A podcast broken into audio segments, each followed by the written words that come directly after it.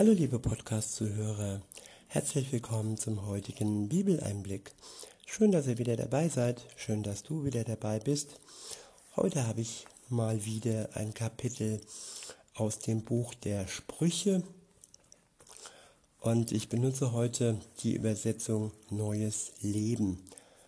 Es ist das zehnte Kapitel und ich beginne ab Vers 1.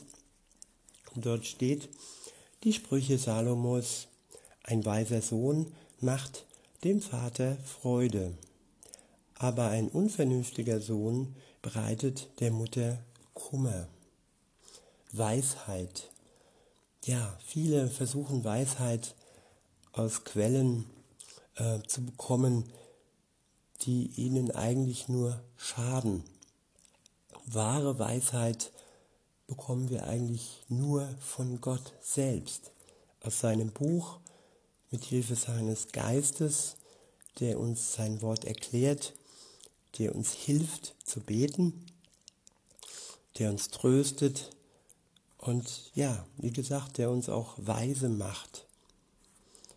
Und einen weisen Sohn oder eine, eine weise Tochter macht dem Vater Freude. Aber ein unvernünftiger Sohn, eine unvernünftige Tochter bereitet der Mutter Kummer. Ja, und auch Gott hat Kummer, wenn wir unvernünftig unser Leben führen, wenn wir ja ein großes Risiko, Risiko eingehen, indem wir uns mit Substanzen ähm, schaden wo wir genau wissen, dass sie uns nicht gut tun, ob das jetzt Alkohol, Nikotin ist oder sonstige andere Drogen im Übermaß. Und ja, auch der Umgang ist wichtig, mit wem wir uns wirklich so abgeben, wer uns verleitet zu krummen Dingen. Da geht es dann im zweiten Vers drum. Dort steht, Unrecht, unrechtmäßig erworbener Besitz ist nicht von Dauer. Aber ein Leben in Gerechtigkeit rettet vor dem Tod. Ja, Neid, Besitz, genau dann, wenn er nicht rechtmäßig ist, wenn er gestohlen ist, aus einem Betrug her heraus geht oder ja, wenn er eben nicht Gott gewollt in unseren Taschen landet.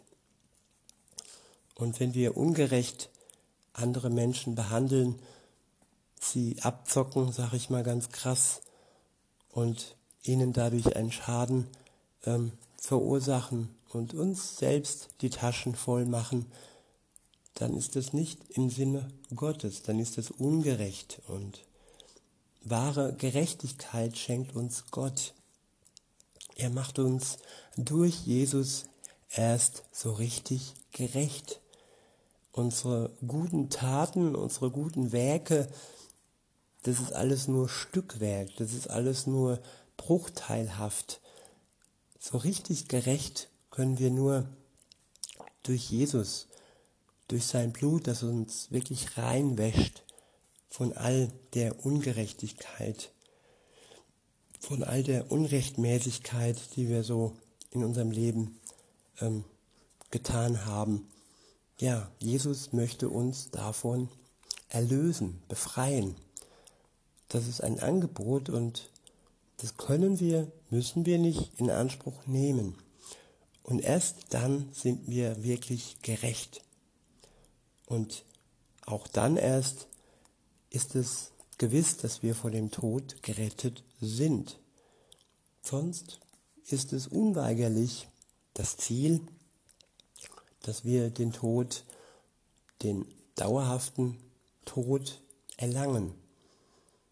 Und alle anderen, die sich für Jesus entscheiden, die bekommen nach dem Tod das ewige Leben geschenkt.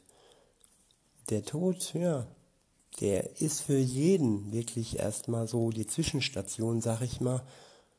Die einen gehen dann ins Paradies zu Gott und die anderen in die, die ewige Gottesferne.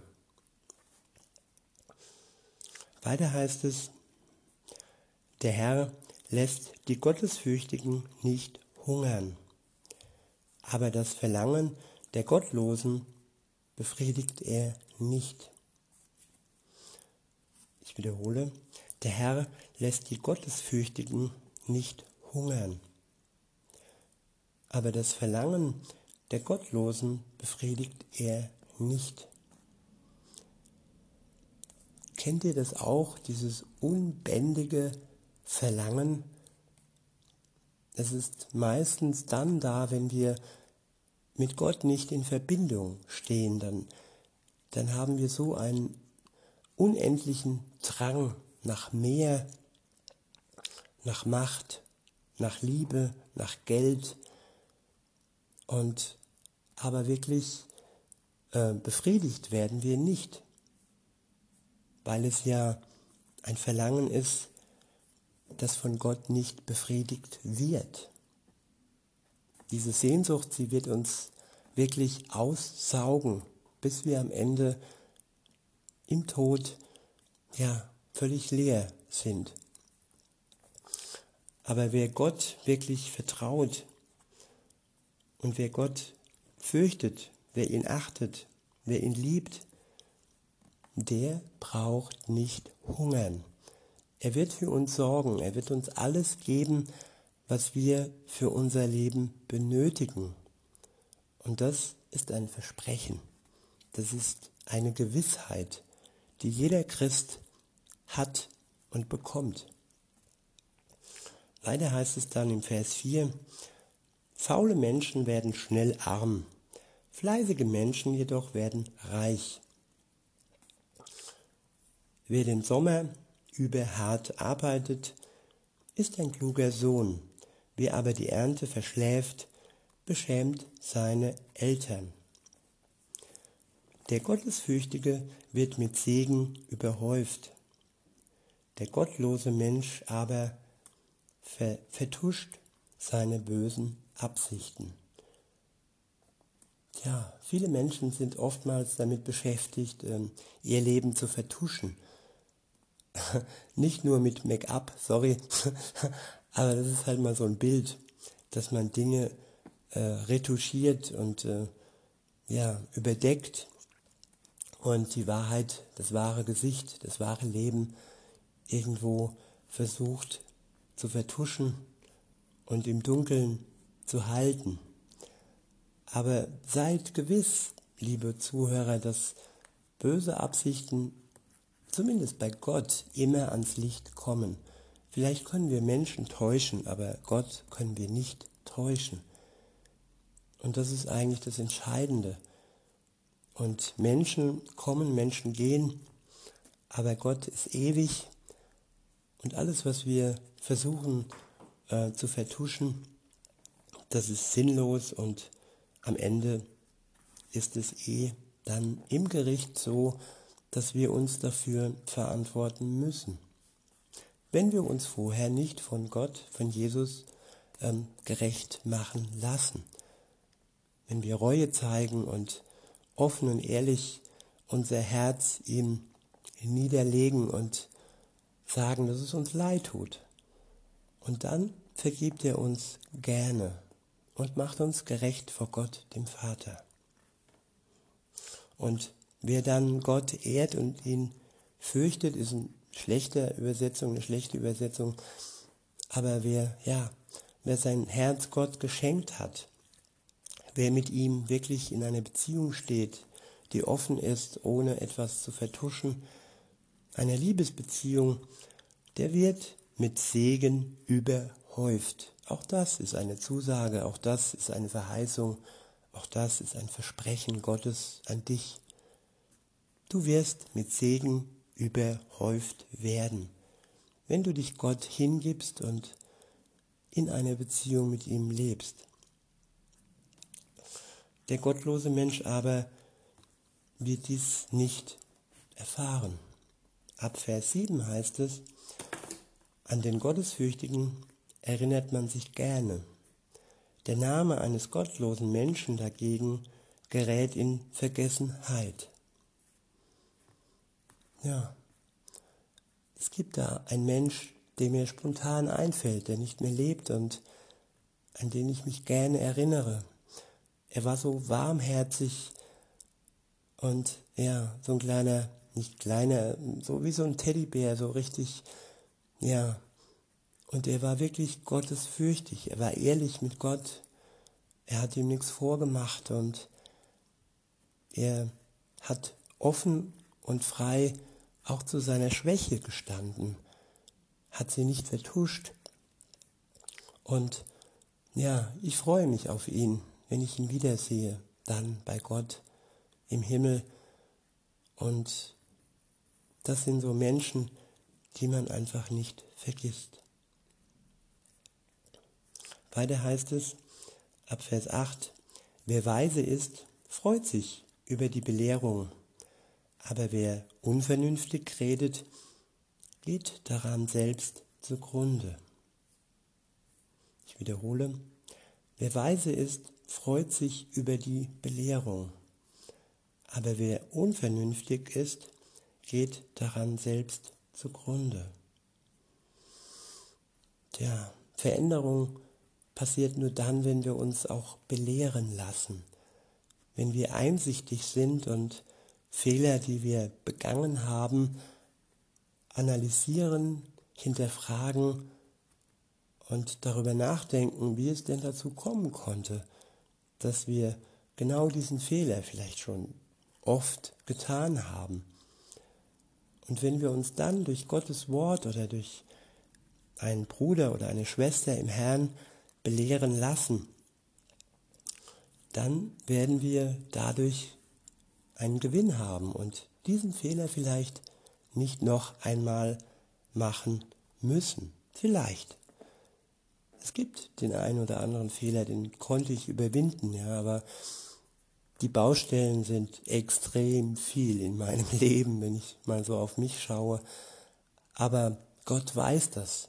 Gott weiß, dass wir noch nicht vollkommen sind, dass wir noch unvollkommen sind. Und wir werden Tag für Tag geschliffen.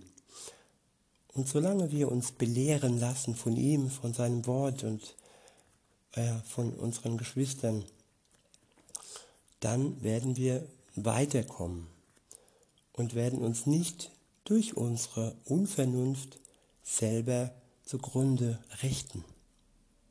Es ist nie Gott, der uns zugrunde richtet. Es ist immer unsere Unvernunft.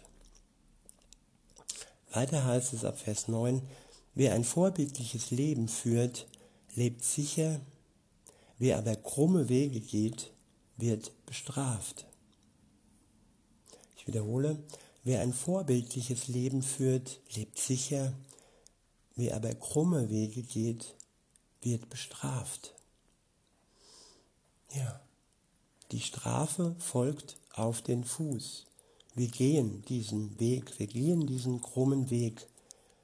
Und wenn wir von dem vorbildlichen Weg abgleiten, wenn wir ein vorbildliches Leben mit Gott ähm, dem krummen Weg ähm, opfern, sage ich mal, und dann wird die Strafe folgen. Gott ist gerecht, Gott ist heilig. Gott kann es nicht zulassen, dass wir ja ein bewusstes Leben führen, das seinen guten Geboten widerspricht. Aber er hilft. Er hilft uns gerade auch durch seinen Geist, dass wir ein vorbildliches Leben führen können, ohne Krampf und ohne menschliches Getue, nein, aus dem Geist heraus, so wie Jesus auch in Verbindung mit seinem Vater gelebt hat, so können wir das auch tun, in Verbindung mit dem Geist Gottes leben und so Frucht für uns, für Gott und für alle Menschen bringen.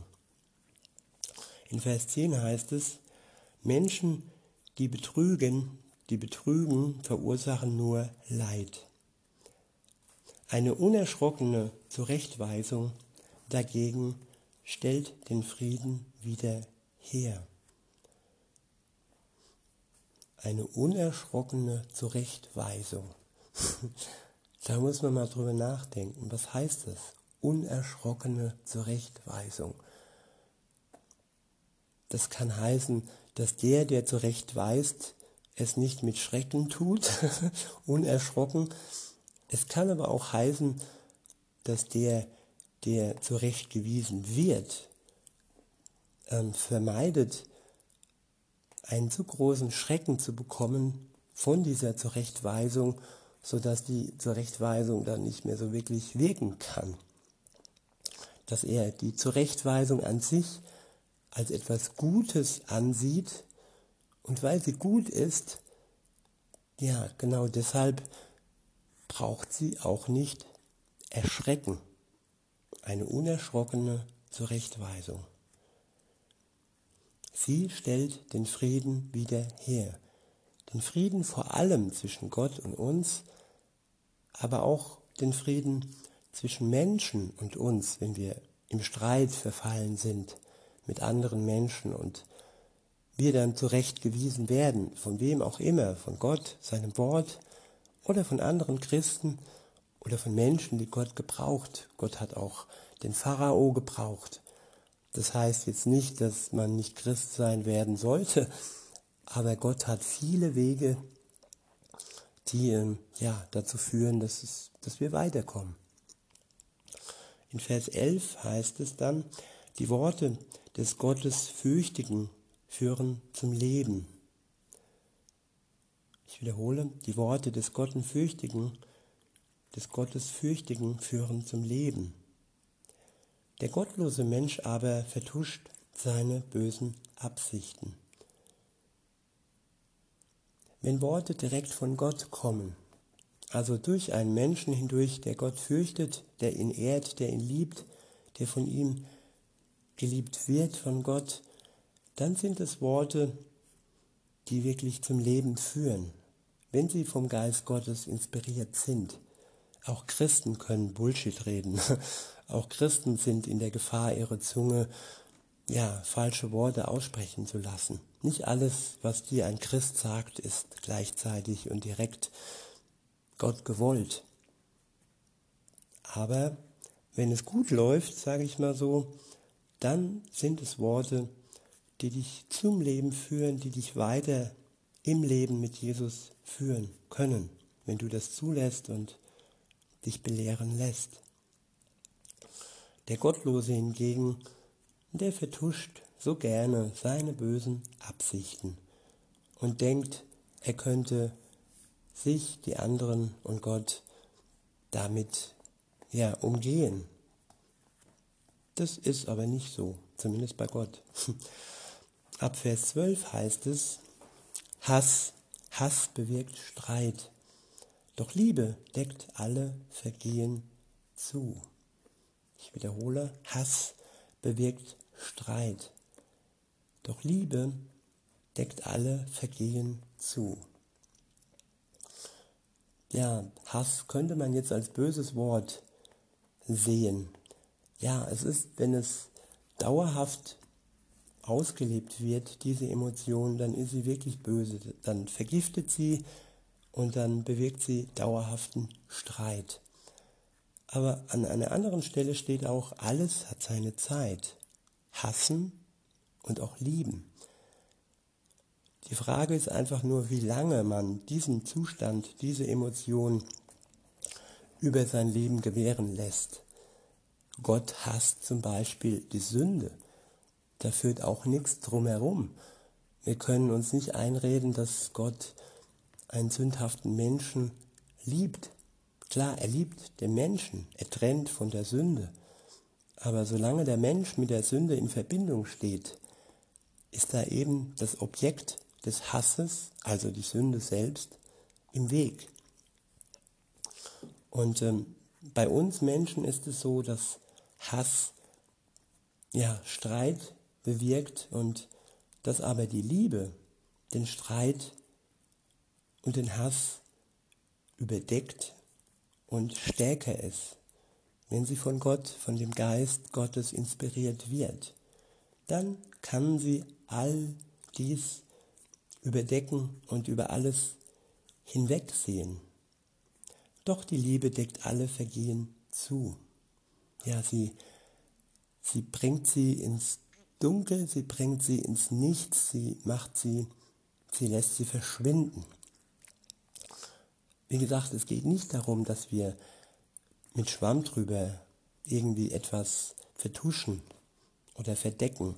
Es geht darum, dass, dass die Liebe ähm, uns zum Verzeihen bringt. Wir können Sünde und Verletzungen ansprechen und da hilft auch der Hass, solange er, er uns nicht vergiftet. Es kann eine Motivation sein, die für kurze Zeit wie so ein Speed, wie so ein Push, wie so ein Booster uns hilft, Dinge anzusprechen. Zu sagen, hier, ich hasse diese Sünde, die hier begangen wurde über mir und über, du hast mich verletzt, du hast Gott verletzt. Das ist gut. Sünde muss angesprochen werden und Sünde muss unter das Kreuz. Nur dann erleben wir wirklich Befreiung und Erlösung.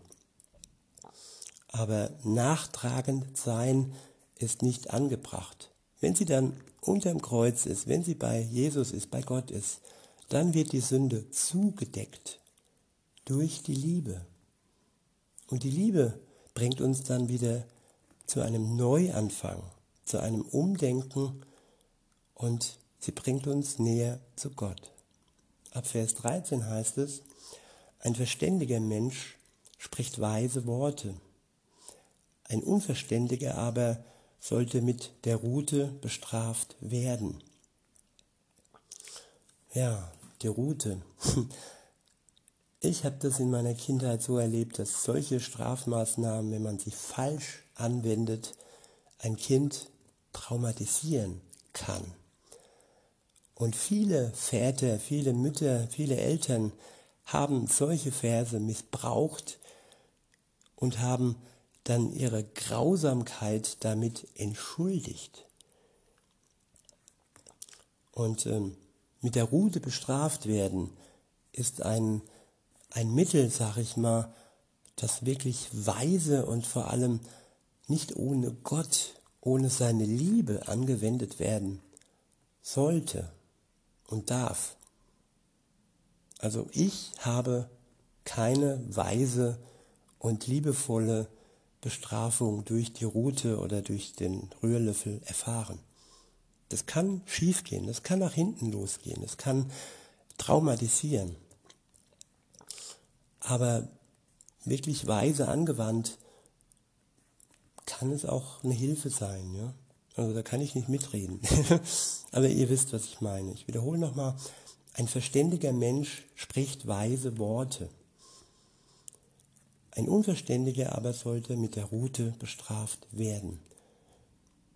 Man kann ja mit solchen Wachrüttelungen ja die richtige Richtung anzeigen. Man kann auf die Weisheit hinweisen. Manchmal ist man so verstockt und so verbohrt und so, ja, man hat einfach keinen klaren Blick. Und wenn dann jemand da ist und rüttelt und rüttelt und dich wachrüttelt und ja, wenn es auch mal ein kurzer Schmerz ist, wenn er dazu dient, dass man weiterkommt zu Gott, dann ist es gut. Es ist ein Mittel, es muss wirklich weise angewandt werden. Darauf bestehe ich und auch Gott. Weiter heißt es ab Vers 14, weise Menschen behalten ihr Wissen für sich, aber der geschwätzige Mund eines Narren führt ins Verderben. Ich wiederhole, weise Menschen behalten ihr Wissen für sich, aber der geschwätzige Mund eines Narren führt ins Verderben.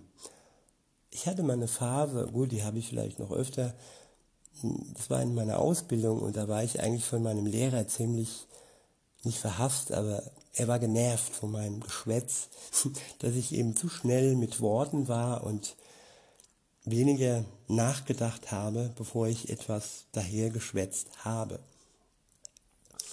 Und ja, er hat es mir verziehen, aber Weisheit kommt wirklich von Bedachtheit, von Überlegtheit und Schwätzen ist ebenso, man lässt der Zunge freien Lauf ohne das Herz und ohne den Kopf einzuschalten. Und weise Menschen, so heißt es im Vers, behalten ihr Wissen für sich. Also sie sind auch mal schweigsam.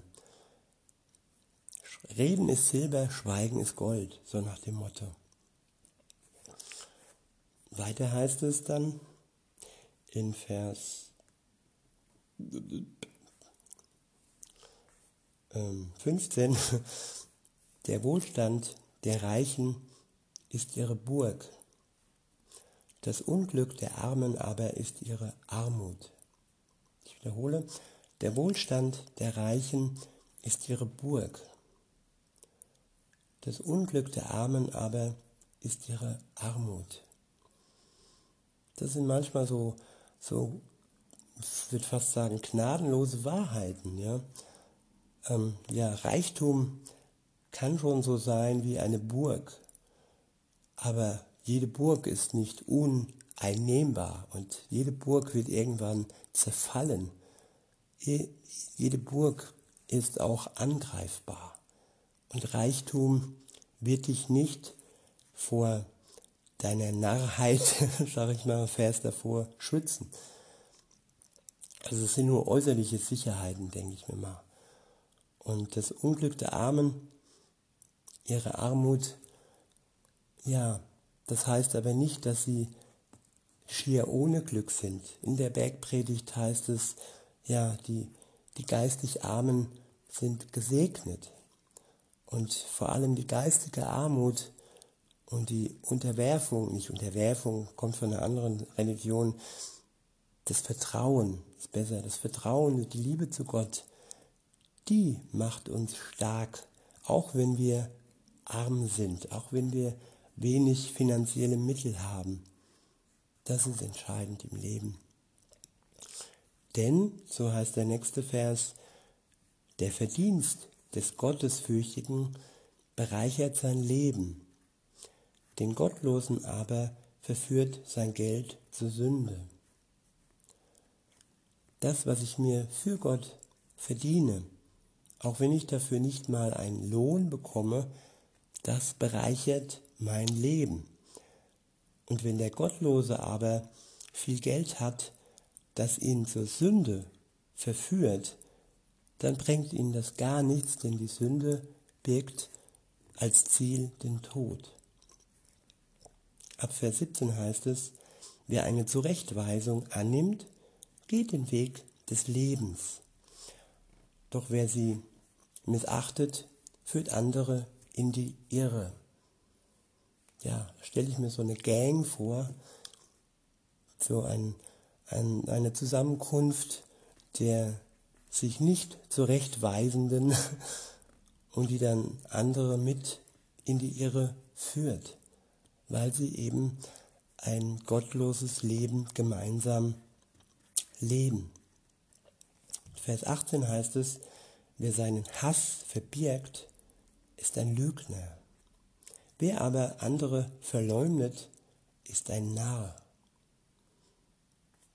Hass zu verbergen ist nicht gut. Hass sollte schon rausgelassen werden und einen Reinigungsprozess durchlaufen, sodass aus Hass Liebe wird. Es gibt kein Gefühl, das nicht von Gott kommt. Alles hat seine Zeit, wie gesagt. Hassen hat seine Zeit, aber auch Lieben hat seine Zeit. Ablehnung, Annehmen, das hat alles seine Zeit. Und wer Hass verbirgt, der belügt sich selbst und der belügt auch andere. Und wer andere verleumdet, schlecht über sie redet, der ist ein Narr. Weiter heißt es, rede nicht zu viel, denn das, denn das führt zur Sünde. Sei klug und halte dich mit deinen Worten zurück. Weniger ist mehr. Das ist eine Sache, die muss ich mir immer wieder zu Herzen nehmen. Ich rede auch gerne, ja, und manchmal zu viel und dann wiederhole ich mich und meine Grammatik und so. ja, einmal reicht eigentlich und dann doppelt hält besser. Ja, das ist eine Weisheit, die kann auch ich mir zugute führen. Weiter heißt es, sei klug und halte dich mit deinen Worten zurück. Die Worte des Gottlos, des Gottesfürchtigen sind wie kostbares Silber. Das Herz des Gottlosen dagegen ist wertlos. Jeder Mensch hat ein Herz. Und wenn in einem Herz nicht Gott, nicht seine Liebe regiert und lebt, dann ist es im Grunde genommen wertlos. Wir bekommen unseren Wert erst wirklich durch Gott. Wir sind zwar bestückt mit einem wunderbaren Körper, er hat uns geschaffen, aber wenn wir diesen Körper und auch unser Herz nicht ihm zur Verfügung stellen, dann ist alles am Ende wertlos. Ab Vers 21 heißt es, ein Gottesfürchtiger gibt anderen gute Ratschläge, aber die Narren kommen durch ihren, eigene, durch ihren eigenen Unverstand um. Der Segen des Herrn allein macht den Menschen reich. Durch eigene Sorge kann er nichts hinzufügen. Ich wiederhole, der Segen des Herrn allein macht den Menschen reich. Durch eigene Sorge kann er nichts hinzufügen. Woanders steht, sorgt euch nicht und nehmt euch die Vögel als Beispiel. Sie leben den Tag und sie werden versorgt, von Gott versorgt. Und wenn wir uns nicht sorgen, genau dann versorgt uns Gott. Und der Segen, den wir anderen zusprechen und den wir von Gott erbeten, er allein wird uns, wird die Menschen reich machen. Weiter heißt es, Unrecht zu tun ist dem Narren ein Vergnügen. Der kluge Mensch aber hat an der Weisheit Freude.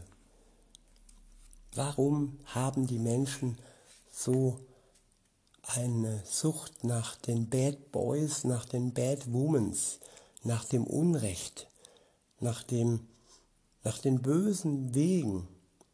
Warum ähm, kommen sie so schnell vom Vernünftigen in den Narren, in die Närrin hinein? Ja, lassen wir uns wirklich von der Weisheit Gottes Freude schenken. Denn nur die Freude bringt uns wirklich ans Ziel und macht uns glücklich. Nicht die Unvernunft und nicht das Vergnügen, der Spaß, sondern alleine die Freude an Gott. In Vers 24 heißt es, was der Gottlose fürchtet, das wird eintreffen. Aber die Hoffnungen der Gottesfürchtigen werden sich erfüllen. Ich wiederhole, was der Gottlose fürchtet, das wird eintreffen. Aber die Hoffnungen der Gottesfürchtigen werden sich erfüllen. Wir können uns von der Furcht nähren lassen. Die Furcht ist ein Bestandteil des Gottlosen. Er fürchtet sich. Aber auch wenn die Angst in jedem Menschen steckt, so lässt doch der Christ sich von der Hoffnung leiten. Er lässt sich über die Hoffnung ähm, zum Ziel bringen und überlässt der Angst eine nicht zu große Macht. Die Angst muss uns nicht im Griff haben. Wenn uns die Hoffnung im Griff hat, dann werden wir ans Ziel kommen. In Vers 25 heißt es, wenn das Unglück wie ein Sturm kommt, fegt es den Gottlosen hinweg. Der Gottesfürchtige aber steht für immer auf einem festen Grund. Ich wiederhole, wenn das Unglück wie ein Sturm kommt, fegt es den Gottlosen hinweg. Der Gottesfürchtige aber steht für immer auf, auf einem festen Grund. das Fundament des Glaubens, das Fundament des Lebens. Nur wenn wir einen festen Grund unter uns haben, nur wenn wir auf dem Fels Jesus stehen, dann sind wir auch gegenüber den Stürmen unseres Lebens gewappnet.